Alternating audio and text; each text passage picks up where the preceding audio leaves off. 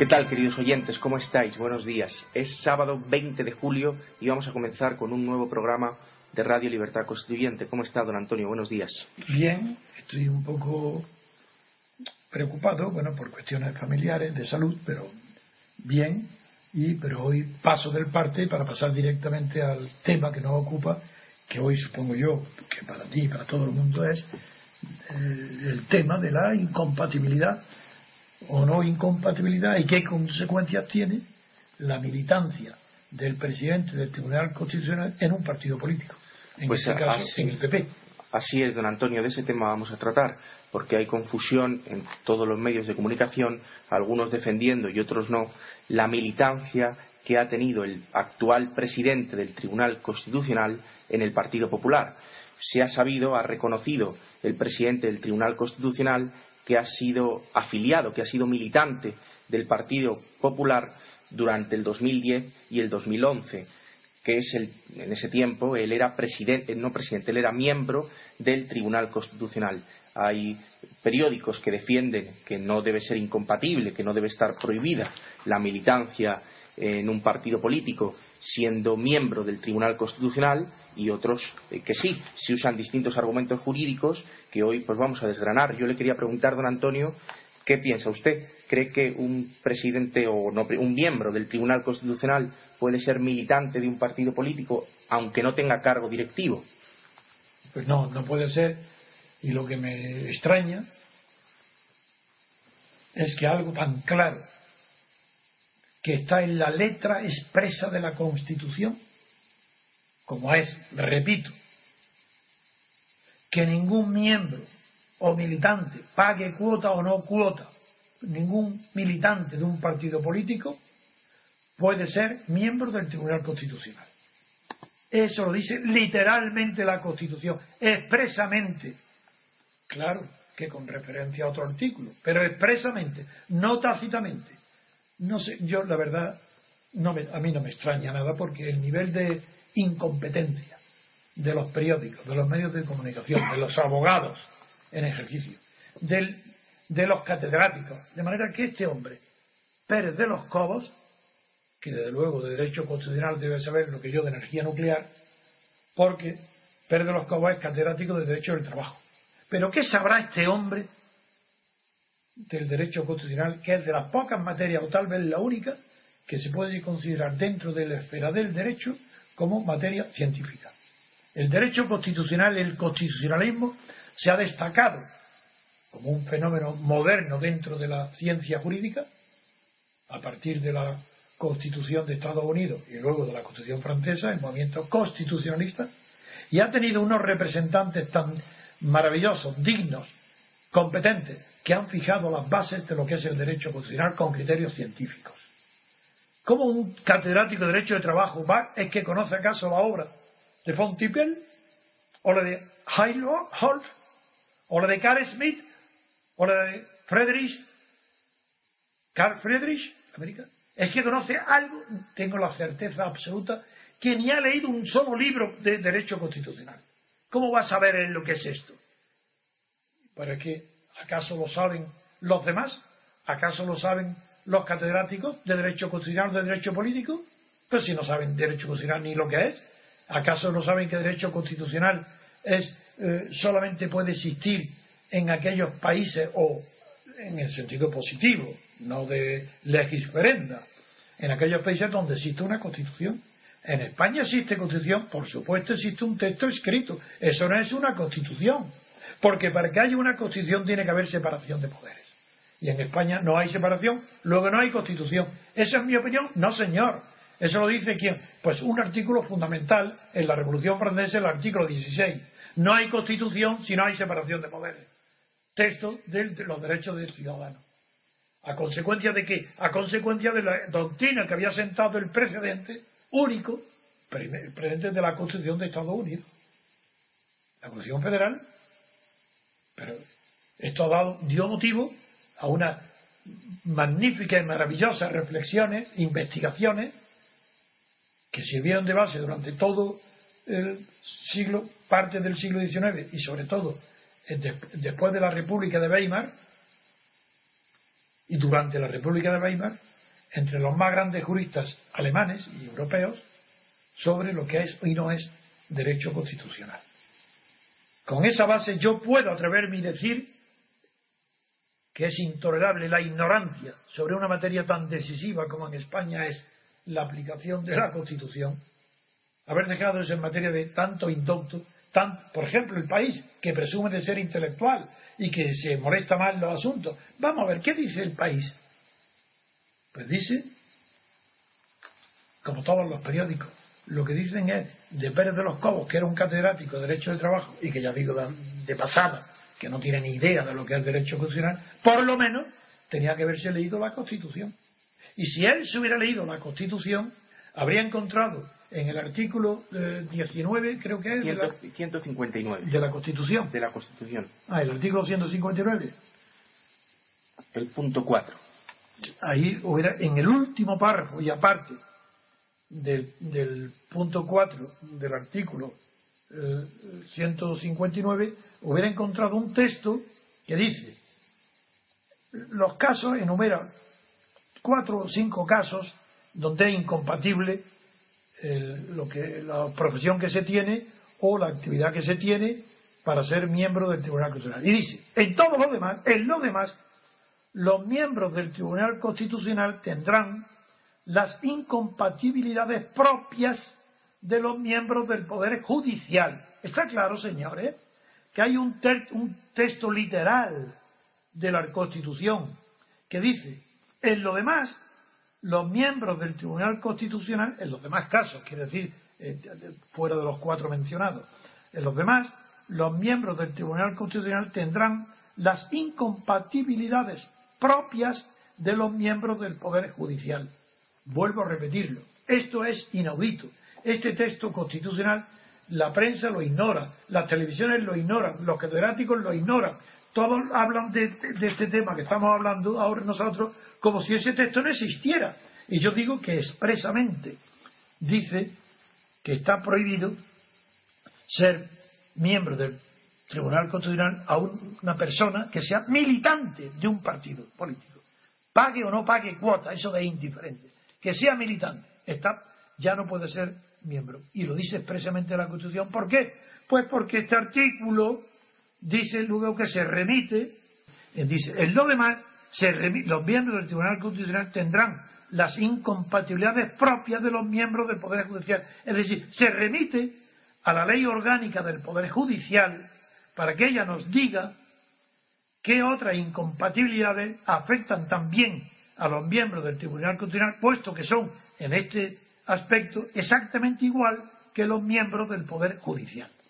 Muy bien.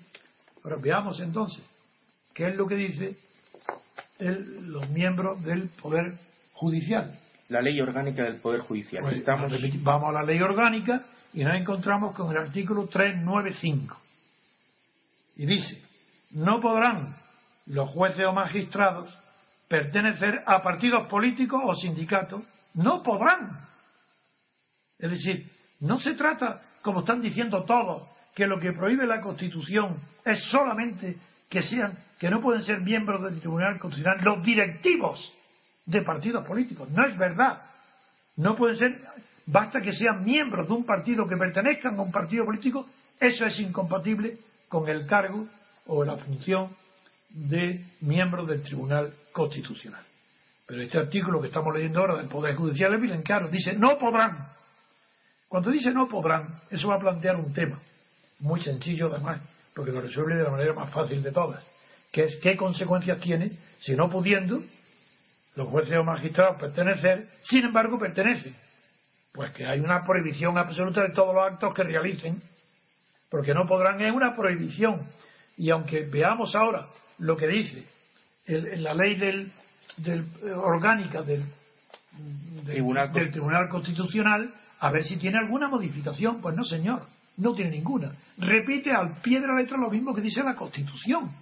Pero en cambio, Antre ha introducido el término de prohibiciones y, e, incompatibilidades, que lo había introducido la propia eh, la, ley orgánica del Poder Judicial. Eso es, la anterior. Pero eso es importante distinguir las irregularidades, la naturaleza de la irregularidad si es una prohibición o una incompatibilidad. Otra cosa completamente distinta son los efectos. Y los efectos de una prohibición y de una incompatibilidad generalmente son los mismos. Porque si una cosa algo incompatible es que no puede ser nada, ni un segundo. No puede tener vida. El acto que se realice, algo incompatible, no puede ser anulable, sino nulo. Porque no ha tenido ni un solo segundo de, de validez.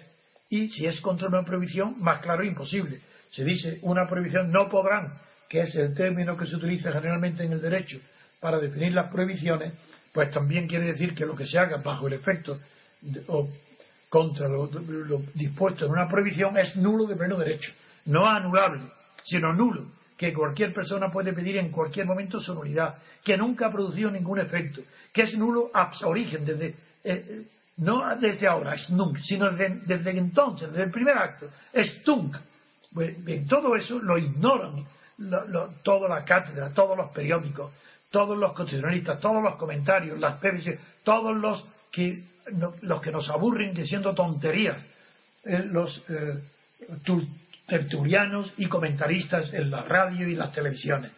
Aquí hay una cosa clarísima, y es, primero vuelvo a decirlo, la Constitución dice que en todos los demás que no está expresamente regulado, donde habla de los cargos directivos, eso está expresamente dicho en la educación y eso lo reconocen todos. Pero de que dice, en los demás regirán el mismo sistema de incompatibilidades que rigen para los miembros del Poder Judicial. Y ahí hemos encontrado el que acabamos antes de leer, que no pueden pertenecer, que no pueden pertenecer, no podrán los jueces o magistrados pertenecer a partidos políticos Luego, si no pueden pertenecer, es nulo todo lo que hayan hecho.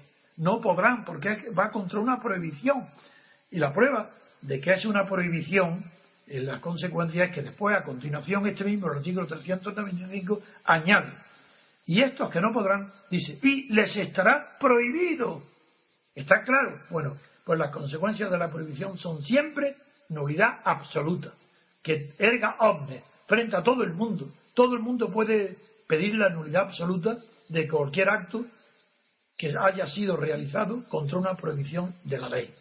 Pues bien, terminamos. Tenemos tres fuentes jurídicas. La Constitución, luego la ley orgánica del Poder Judicial, a la que se remite expresamente la Constitución, diciendo que no podrán ser nada, ninguno militantes, que no podrán ser, que son incompatibles. Y luego la ley orgánica del propio eh, Tribunal Constitucional, cuyo artículo 19 en el último párrafo dice la ley orgánica del propio Tribunal Constitucional que ni siquiera será leído el presidente. Es que esto es el colmo. Es decir, el presidente del tribunal no conoce lo que dice su propia ley. Dice, en los demás casos, en los demás, los miembros del Tribunal Constitucional tendrán las incompatibilidades propias de los miembros del Poder Judicial. Es decir, lo que acabo antes de decir que no pueden pertenecer a partidos políticos o sindicatos. Señores, esa es la calamidad ante la que nos encontramos. La ignorancia absoluta de los medios de comunicación respecto al, sistema que le llaman constitucional. y vamos a ver cuáles son las consecuencias. En principio, y dentro de la teoría, cuando los actos son, hay una diferencia entre actos nulos, radicalmente, o nulos también se llama de pleno derecho, y actos anulables que no son nulos inicialmente, pero que son nulos cuando un tribunal decide su nulidad. Para esto tengo que decir que los actos nulos no requieren siquiera que un tribunal los declare nulos. Es verdad que a efectos prácticos, cuando un acto es nulo de pleno derecho, pues se le pide a un tribunal que lo reconozca, pero no que lo constituya. Que no que diga que eso es nulo porque yo lo digo, sino que reconozca que el acto realizado contra una prohibición legal es nulo de pleno derecho y no puede haber producido ni un solo efecto jurídico, ni uno solo, salvo aquellos efectos antijurídicos derivados de la violación de un mandato imperativo que le prohibía realizar el acto realizado de ese tribunal. Los únicos efectos que puede decir que puede haber son los negativos, los punitivos, pero, pero de los actos que ha realizado el señor Pérez Cobo son nulos de pleno derecho. Y todo el mundo puede todo el mundo puede eh, pedir su nulidad. No solamente los afectados, porque al ser nulo de pleno derecho, la acción es de ergaones, todo el que demuestre un interés legítimo. puede pedir la nulidad. Claro, ahí sí que tienen razón, pero se equivoca la familia de, Miguel Hernández, como dice el país, que de haberlo sabido lo habría recusado. Pero si ese pero ¿qué es recusado? Si lo que tiene que pedir la nulidad, la recusación es una cosa. Que sí, que puede haber incompatibilidades por razones concretas, personales, circunstanciales, eventuales y transitorias. Pero esto no.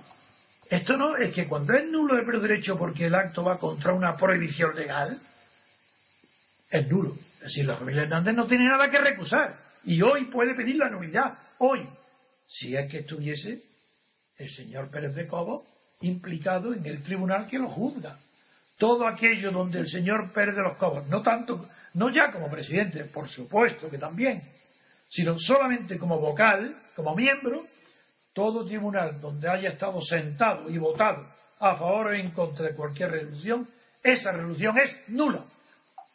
Se plantea la discusión en la doctrina si los actos jurídicamente nulos, de pleno derecho, no simplemente anulables, son nulos, eh, incluso en todas las circunstancias o solamente en aquellos casos donde el voto del magistrado, en este caso, que está afectado por la prohibición, haya sido decisivo para la resolución.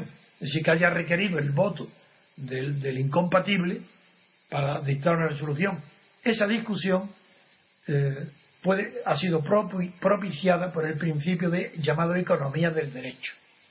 Y es que si una persona se ha abstenido, por ejemplo, de votar, pues y esa persona, magistrado del Tribunal Constitucional, es incompatible, pues no puede contar, se dice, por economía de derecho, esa persona que se ha abstenido no puede contagiar a los demás y, entonces la resolución seguiría siendo válida. Pero una reflexión más profunda indica que eso no es así, que cuando un tribunal se constituye, es el acto de la Constitución el que lo declara válido, lo que se llama quórum. El quórum es anterior a la votación. Si en el quórum cuenta el que se abstiene, ese quórum es nulo. Y si el quórum es nulo, la constitución de ese tribunal es nula. La formación de ese tribunal es nula. ¿Por qué? Por la razón que he dicho, porque la nulidad se, afecta al quórum constitutivo. Y donde está el señor Pérez de Cobo, no puede haberse constituido ninguna sala, ninguna sesión, ningún eh, acto que afecte a la validez de una resolución o llamadas también sentencias que no lo son del Tribunal Constitucional. Así, por un lado, como hay una prohibición absoluta, la consecuencia es nulidad absoluta. Segundo, como afecta a todo el mundo y al orden jurídico, la puede invocar cualquier persona. Y en tercer lugar, aunque no haya sido necesario como voto decisivo el voto de Pérez Cobo, sin embargo, en donde él haya asistido, la sesión entera ha sido mal constituida y todo lo que haya salido de ahí es nulo de pleno derecho. En consecuencia, no solo es que, pueden eh, que los casos que cita el país de ETA o el decreto de antidesahucio de Andalucía o la suspensión de la declaración soberanista de Cataluña que se hicieron bajo su mandato se pueden o también el caso de Garzón, no sé cuál será, es, es indiferente, no me hace falta examinar uno por uno.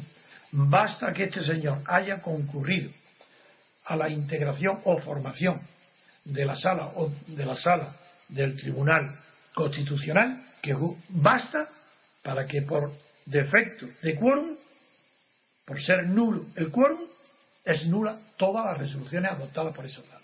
Eso quiérase o no. Es verdad que yo no espero que en España haya personas responsables que apliquen el derecho, porque en España no hay, como, en los demás países, no se distingue por ser un Estado de derecho. Eso es una tontería. Todos los Estados son de derecho.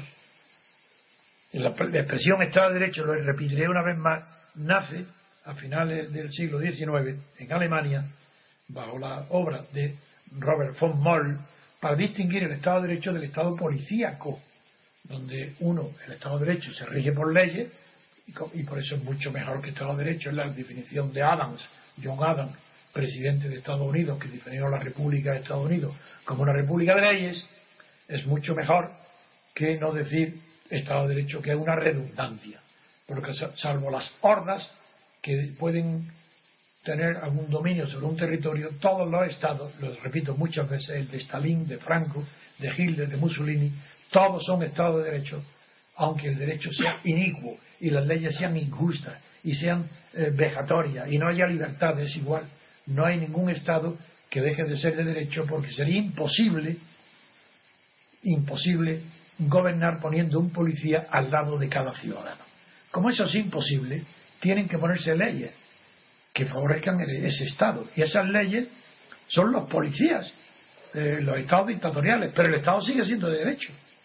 Pues bien, para nosotros, como eso ya es una doctrina que he repetido varias veces, aquí me limito a decir que en España no hay derecho constitucional y que si quieren respetar la Constitución tendría que empezar primero por observar el mandato imperativo de la Constitución que dice que los diputados votarán en conciencia y que está prohibido el mandato imperativo en el voto.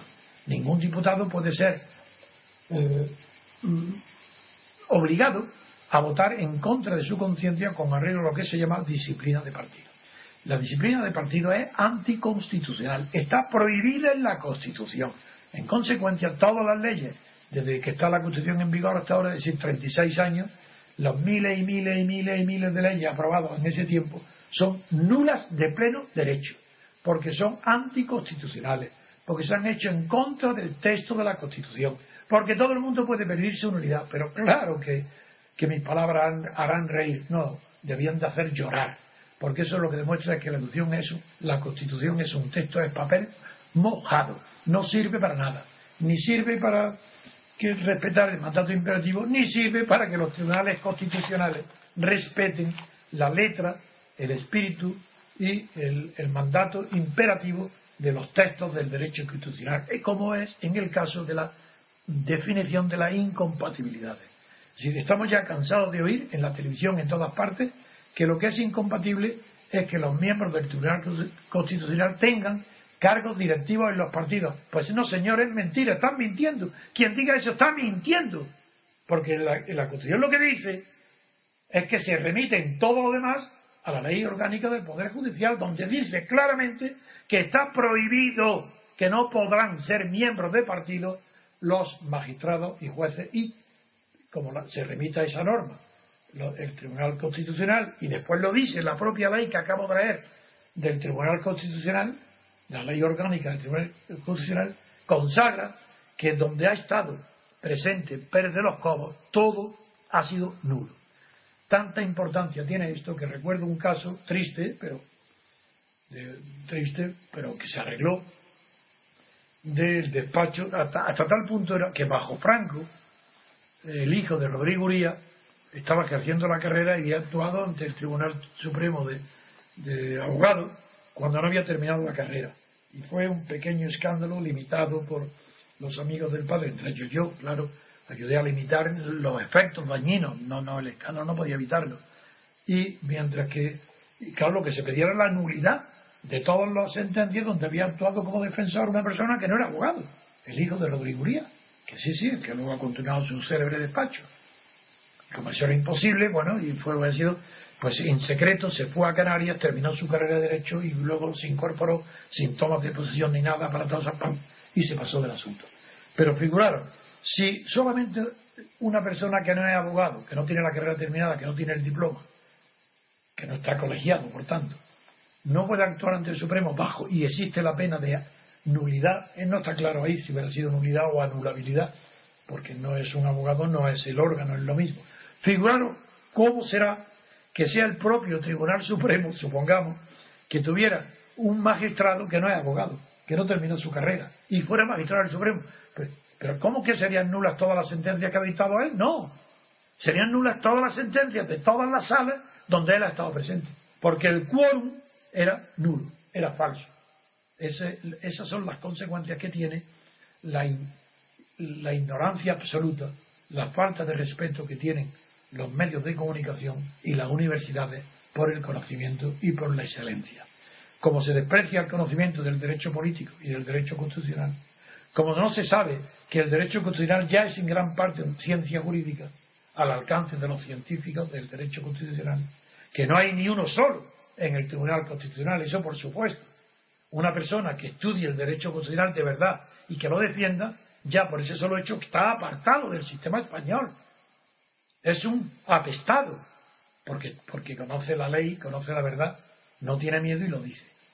Es marginado, como yo estoy marginado. Nadie me va a preguntar a mí, ¿qué opina usted de lo de Pérez Cobo? ¿Cómo que opino? Porque soy el único en España que ha dedicado su tiempo a estudiar la ciencia constitucional, del derecho constitucional. Conozco todos sus antecedentes y sé que es nulo la constitución, todas las salas constituidas con Pérez de los Cobos presente, porque es presente la es nula la propia constitución y las consecuencias son enormes, eh, porque figuraron lo que implica eh, que, eh, lo que implicaría la nulidad de todas las de todos los sentencias de todas las resoluciones donde ha intervenido Pérez de los Cobos bien sea como miembro bien como presidente y aunque, aunque se hubiera abstenido. Esa es la diferencia que hay entre la nulidad y la abstención. Luego hay un caso extraño de, de, Kumasa que, eh, que sí conviene, que quiero recordarlo, porque en el caso de este que habla del periódico El País de ayer, creo que fue, hablando de, de este tema, de la ley de, de la posible nulidad, que dice que uno de los aspectos jurídicos que plantea, que planteó ante los magistrados fue la propia jurisprudencia del Tribunal Constitucional, que dice que en 1988 este tribunal emitió un auto, yo no lo he leído, lo buscaré, que motivó, no, no, emitió un auto con motivo de un recurso que presentó la familia de Ruiz Mateo ante, eh, a causa de la antigua amistad de uno de los magistrados con el entonces presidente del gobierno, que era, claro, era Felipe González. Pero claro, eso sería motivo de recusación, por lo cual también el diario del país no sabe lo que dice. Porque si el, recurso de la familia Ruiz Mateo contra una resolución estaba motivada por la amistad del presidente del gobierno, que es quien había decretado la, la expropiación, con uno de los magistrados, eso sería un motivo para que recusarlo, para que se abstuviera ese magistrado, pero no para decretar la nulidad absoluta por ir contra una prohibición, por ser miembro de algún, como es en este caso, que es miembro del Partido Popular. Pero lo cito para que vean que incluso el periódico El País ni siquiera sabe la diferencia que existe entre una recusación y una nulidad constitucional. La recusación está admitida en el procesal, claro, en muchos casos, pero este no. Esto es que la propia ley que constituye el Tribunal Constitucional, como ley orgánica, desarrollando la propia Constitución, la ley que aprueba la Constitución, ya indica que está prohibido a todo miembro del Tribunal Constitucional militar en cualquier partido político o sindicato, aunque no tenga funciones directivas. Y esto lo oculta todo el mundo. No debe de extrañaros porque ya sabéis que mi vida está siempre denunciando la ignorancia, la falsedad y la mala fe de todos los medios de comunicación. Si no fuera por esa falsedad de los medios, por esa connivencia en ocultar la mentira, en cubrir todo lo que es sucio de los medios de comunicación, esta monarquía de partidos no habría durado ni un mes. Esto dura gracias a la corrupción. La del rey es, ejemplar porque fue la primera, así empezó. La, corrupción moral, además, es anterior a la económica. Y aquí, eh, evidentemente, esto es una corrupción moral, porque no es, no es que este señor Pérez de los Cobos vaya a ganar más dinero porque, porque no se ha inhibido, porque no se ha retirado porque, del tribunal diciendo que no puede ser, porque él está en un partido. No, no es por dinero, es una corrupción moral, porque prefiere las dignidades, el honor, de, los, de las togas, de las altas magistraturas, la vanidad que persiguen todos estos hombres que por contar de tener coche y togas y cruces y medallas son capaces de todo. Y además don Antonio se cayó ante el Senado que acusa el diario El País de que cuando le nombraron presidente del Tribunal Constitucional tiene que declarar si hay alguna incompatibilidad. No lo declaró. no lo declaró, se cayó. Muy bien. Bueno, pues pasemos a otro tema, aunque la verdad es que este merecía haber estado una hora entera hablando de él, para que resumo diciendo a la opinión pública, a mis seguidores, que esto es una ignominia, no en este caso particular. La ignominia es que el Tribunal Constitucional es un tribunal político ad hoc. Eso lo he dicho desde hace 40 años, porque conozco la historia y los orígenes de los tribunales constitucionales en Europa. No existe un tribunal constitucional en Estados Unidos. En Estados Unidos es una sala del Tribunal Supremo. Y el examen de la constitucionalidad de las leyes, eso lo tienen todos los jueces, desde la primera instancia. ¿Cómo no van a tener un juez que examine si una ley es constitucional o no? Si no, ¿de qué se puede hablar de esas tonterías? Y luego, cuando en Europa se surge la idea de un tribunal constitucional, como es natural mucho después de la constitución de Estados Unidos, es durante la Revolución Francesa y durante el periodo del terror, donde se le ocurre y se le encarga a varias personas, pero sobre todo, aparte de Condorcet, que también tuvo una primera referencia de ese trabajo, fue el abate Sieyes el primero que hizo un esbozo durante la Revolución, que no llegó adelante, no llegó a seguir, tenía muchas dificultades, ni nadie sabía bien qué función tenía aquello. Hasta que llegó Napoleón después del directorio. Y antes del. fue primero con el consulado. Y retomó el trabajo del jury, que era como se le llamaba entonces al Tribunal Constitucional, decía ayer, retomó el trabajo que ya fue aprobado siendo Napoleón ya eh, emperador. Y siempre se pensó desde entonces que era un tribunal político en defensa, en última instancia, de aquellas decisiones eh, jurídicas que perjudicaran al imperio, al emperador o a las normas políticas del imperio. Es decir, por eso es un tribunal político ad hoc. Luego, de todo, salvo Kelsen y sus discípulos Rabru, que siguieron la teoría formalista del derecho, mm, admitieron, le dieron una, quisieron darle una dimensión científica al derecho constitucional en Europa. Pero ante las críticas tan formidables de Carl Smith y de von Stippel y de los grandes jurisconsultos del derecho constitucional, pues eh, quedó relegado. Y aunque Kelsen tiene una fama enorme, claro, ¿por qué tiene esa tanta fama a Kelsen? Porque en Europa ha triunfado el Estado de partido, que él lo defendió. ¿Cómo no va Kelsen es el dios jurista del Estado de partido y por tanto de los tribunales constitucionales del Estado de partido, de que los dueños son los partidos. Pero preguntarle a este juez mismo procedente del trabajo del derecho del trabajo, este juez, el del PP. Preguntarle a que os diga lo que muchas veces he dicho aquí, que diga, que nos explique en qué se diferencia un poder constituyente de un poder constitucionario, y os me apuesto lo que queráis, que no es la primera vez en su vida que oye esas palabras. Poder constitucionario. Pues son palabras de Sieyes, tan antiguas como de la Revolución Francesa y la trata y hay y hay diferencia tres poderes el constituyente el constituido y el constitucionario y constitucionario es aquel que siendo un poder constituido sin embargo se atribuye poderes constituyentes a través de la fórmula de la interpretación como ha pasado en España por ejemplo cuando el Estatuto de Cataluña y otras veces el Tribunal Constitucional se arroga poderes interpretativos por vía integradora o ampliadora que no tiene. Y entonces, claro, asume el papel de un poder constituyente. Eso es ilícito. Un poder, un tribunal constitucional no puede tener, por propia definición, ningún poder de interpretación integradora. Tiene que ser una interpretación literal o al menos mecánica, directa, no para integrar, no para crear jurisprudencia. Ese es el tema. Mientras que en el derecho civil eh, continental y el español, eh, y el derecho mercantil y el derecho penal, los tribunales supremos, el Tribunal Supremo en sus distintas salas, pero en todos los países, tiene, crea jurisprudencia y en el Código Civil Español, entre las fuentes del derecho, menciona enseguida, enseguida, madre de la ley, la jurisprudencia. En cambio, eso no existe en el derecho constitucional. No hay jurisprudencia constitucional.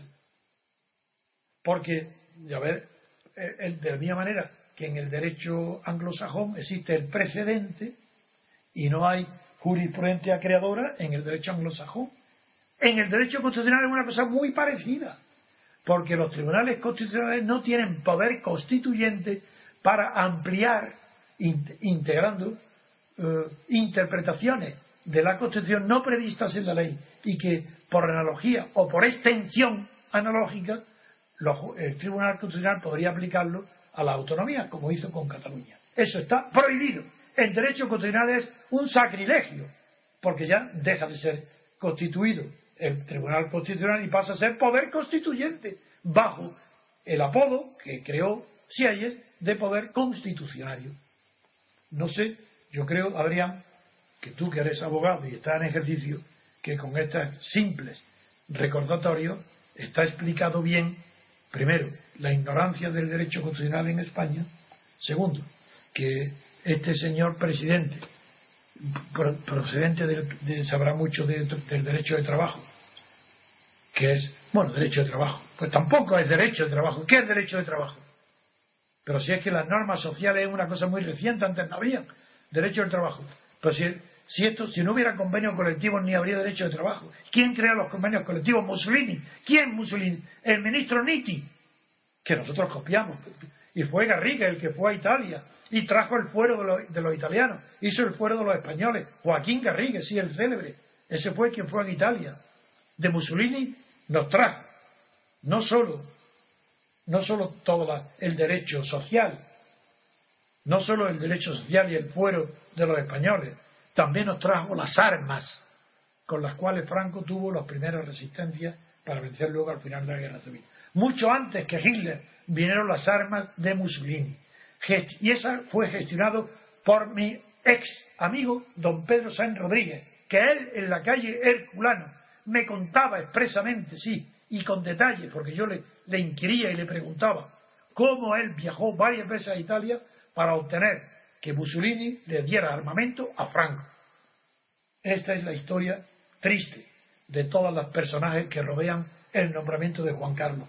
Porque Juan Carlos es rey de España porque Pedro San Rodríguez traicionó a su padre don Juan de Borbón, conde de Barcelona, enfrentándose a mí, que no pudo derrotarme eh, en una dialéctica delante del titular de la dinastía, que era el conde de Barcelona, y tuvo que derrotarme mediante una traición, viajando a España en secreto con un pasaporte que le facilitó Luis Valls, que se lo pidió a, Franco a través de Camilo y de otros, pero que toda la historia hoy se conoce muy bien, y fue don Pedro San Rodríguez el que aquí, en el año 69, en el mes de junio, vino al final de junio, convenció a Juan Carlos para que, si Franco le proponía ser sucesor a título de rey, no dudase lo aceptara, no dudas. Eso se lo dice Pedro San Rodríguez, mientras vivía con su padre, haciéndole muestras de lealtad y juramentos de fidelidad a la corona del conde de Barcelona. Ese traidor es el que ha traído aquí a Juan Carlos. Y ese traidor es el que traía las armas que le dieron a Franco para, para vencer a los republicanos. Esa es la historia triste de España, que nadie dice la verdad, porque todos tienen todavía miedo a decir la verdad. Pues pasamos a la siguiente noticia.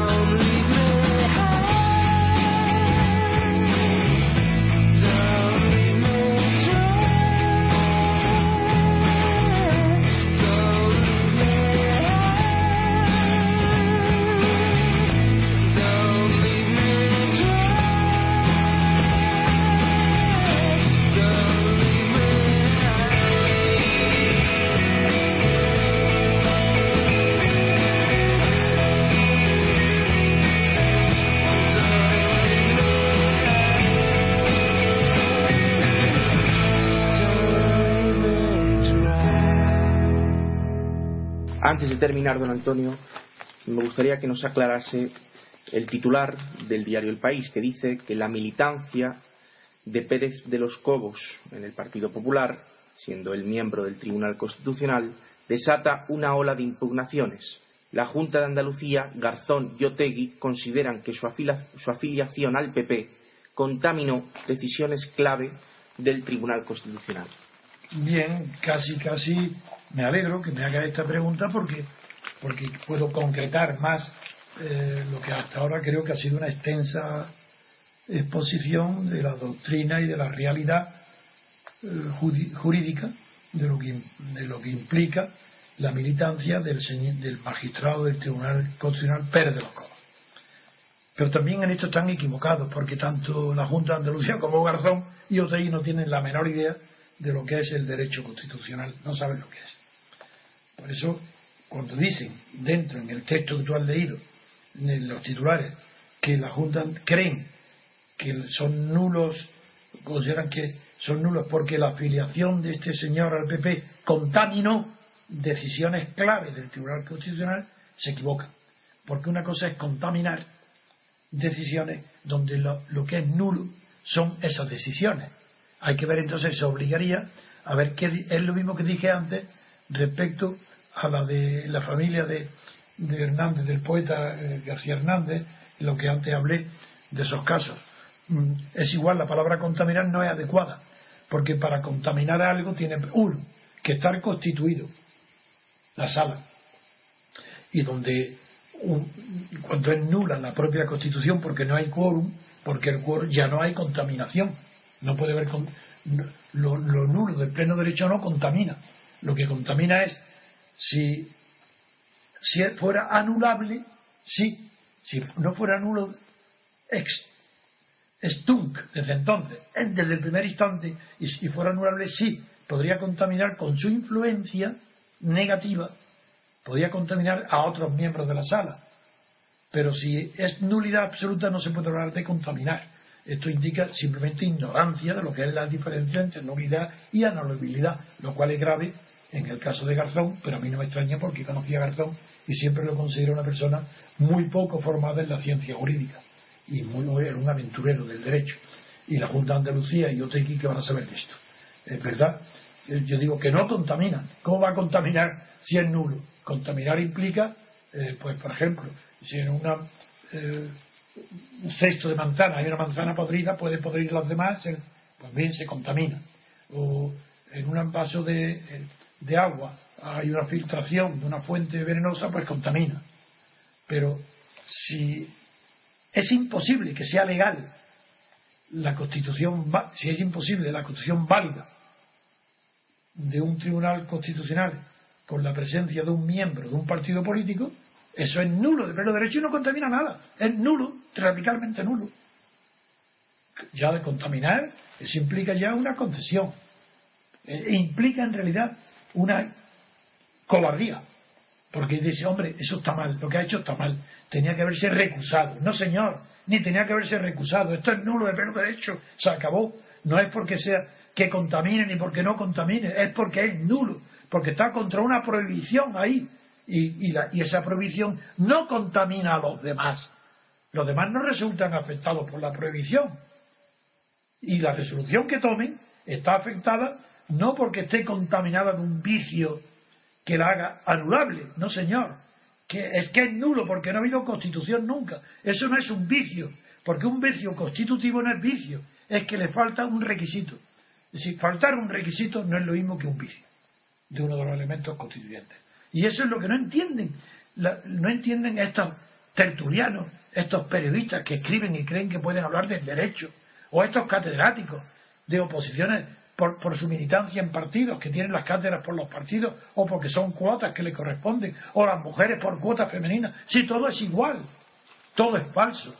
Por eso yo respondo que, claro, que es verdad pero no porque es verdad lo que dice el país, pero eso es nulo no porque esté contaminado, en cuyo caso sería anulable, sino porque es nulo de pleno derecho, porque la Constitución prohíbe expresamente que Pérez de los Cobos pueda ser miembro del Tribunal Constitucional, puesto que es, y era desde que ha estado ahí, miembro del Partido Popular.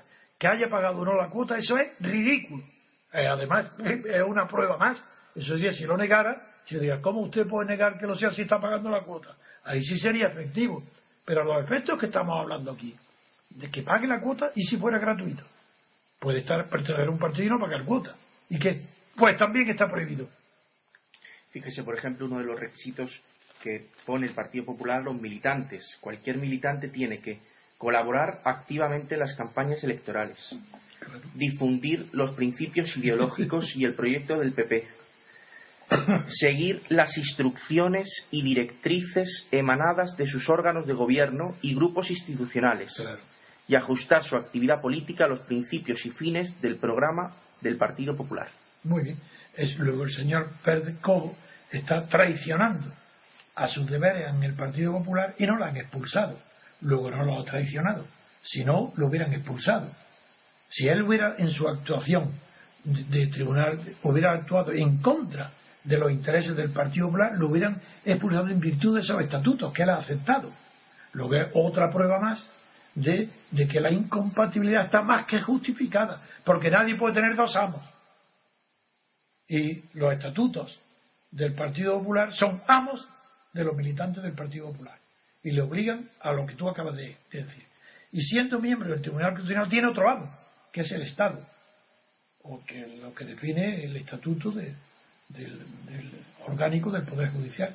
En ambos, en ambos casos y en todos los casos, lo que yo acabo de poner en ridículo, quieran o no quieran, es a todos aquellos tertulianos o periodistas catedráticos que andan diciendo por ahí que no está prohibido, que solamente está prohibido para ser miembro del Tribunal Constitucional haber ejercido funciones directivas.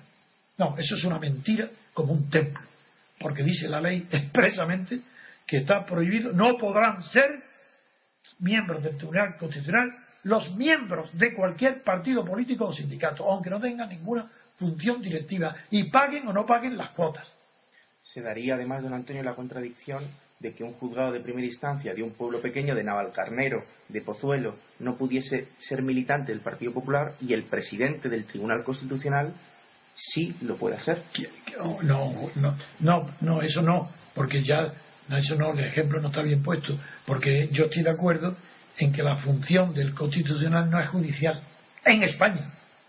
En Estados Unidos, claro que lo es, pero en España, como no es una función judicial, pues no me sirve el ejemplo. Pero, en los libros nosotros estudiamos que sí. Pero no lo es. No lo es. Yo, por ejemplo, estudié que el Tribunal Constitucional era un órgano judicial, daba dos argumentos Álvarez Conde en el manual que se estudia.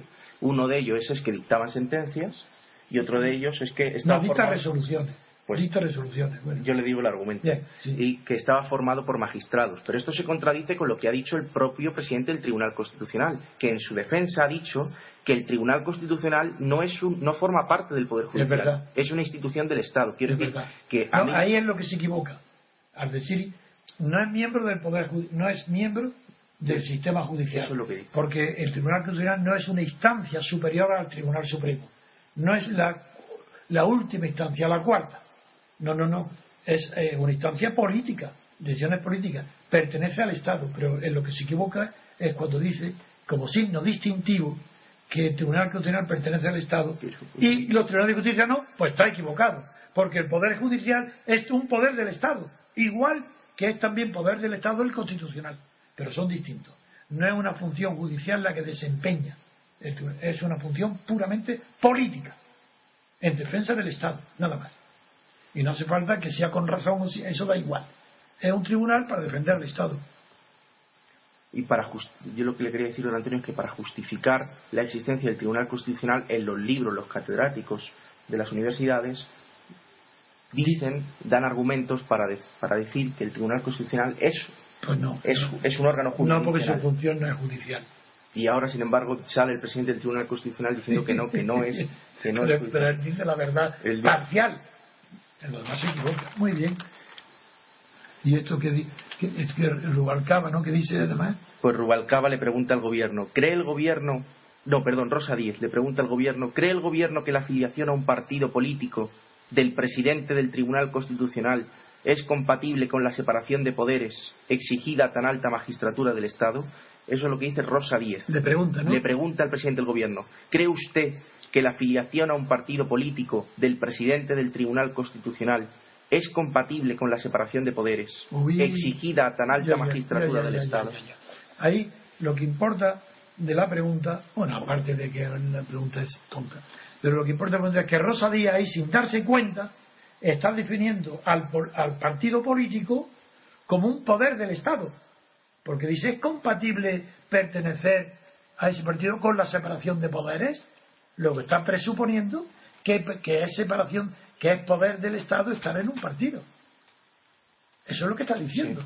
Luego, lo que está reconociendo también la verdad es que cuando reconocen la verdad es porque se equivocan, porque no saben lo que dicen. Es decir, un partido es un poder del Estado. El Tribunal Constitucional es otro poder del Estado.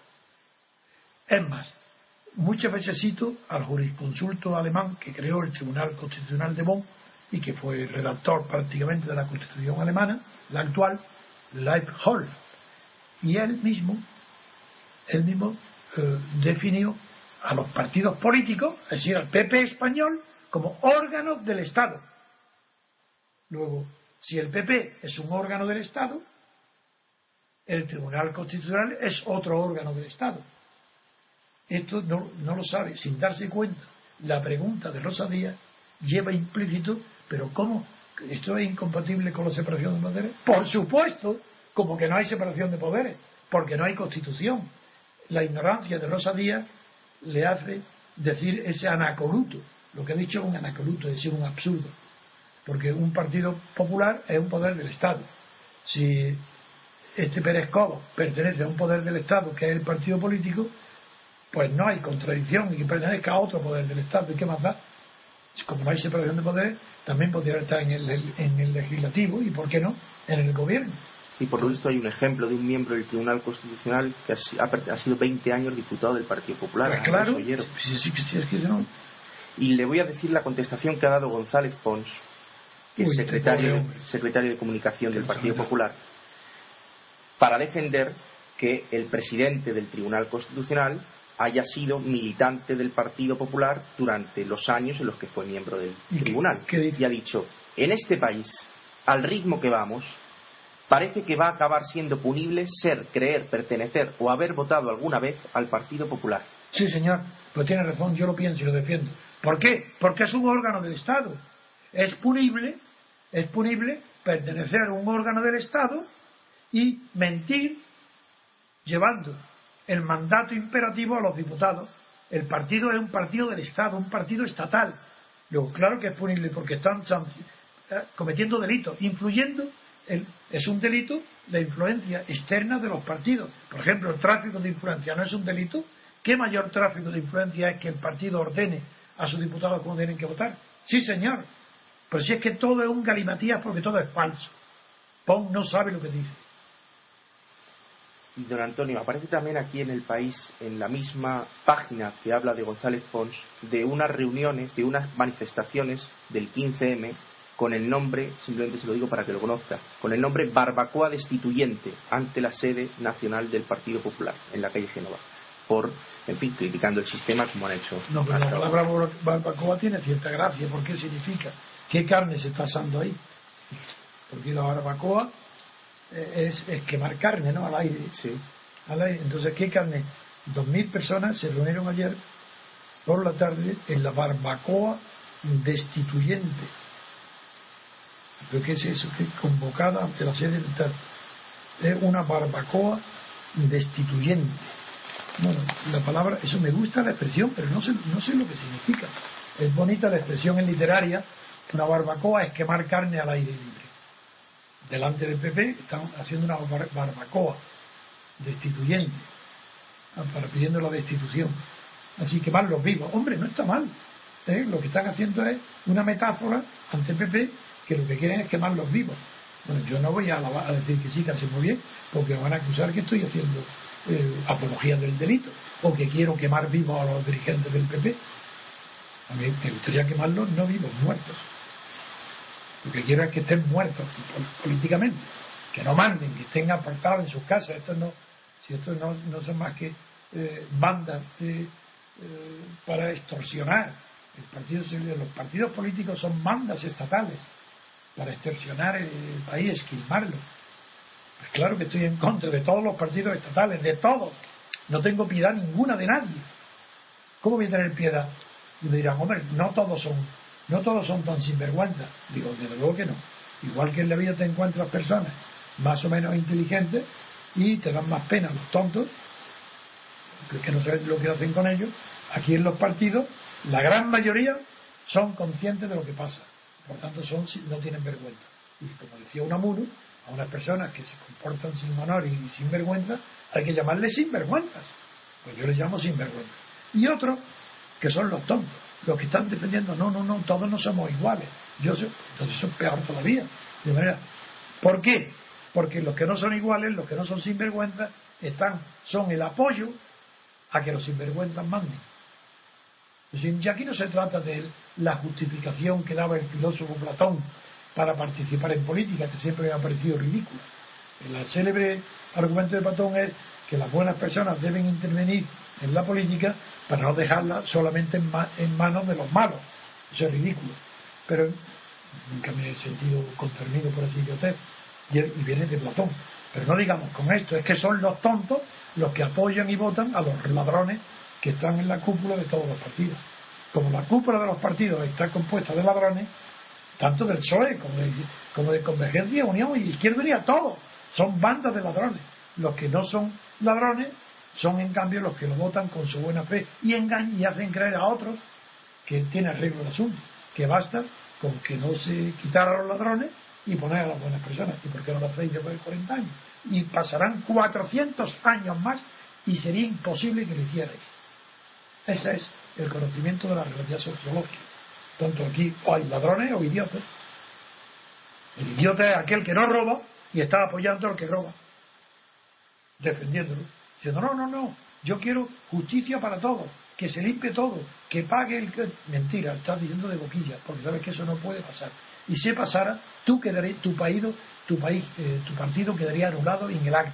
Te quedarías sin partido. ¿Y qué haces tú sin partido? Si te da miedo la libertad y tienes que tener siempre un patrón, alguien que te proteja, porque tienes pánico de ti mismo. Eso sí eres honesto y honrado.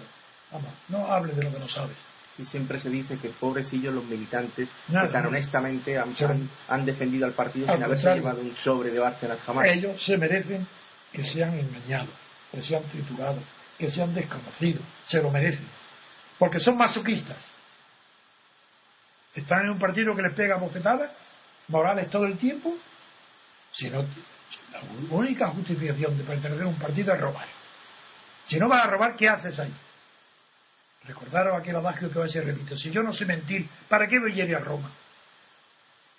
Si no sabe robar, ¿qué hace en un partido? Esa es la realidad. Pues muy bien, queridos oyentes, hasta aquí el programa de hoy. Espero que les haya gustado. Nos despedimos y ustedes hasta pronto. Un abrazo.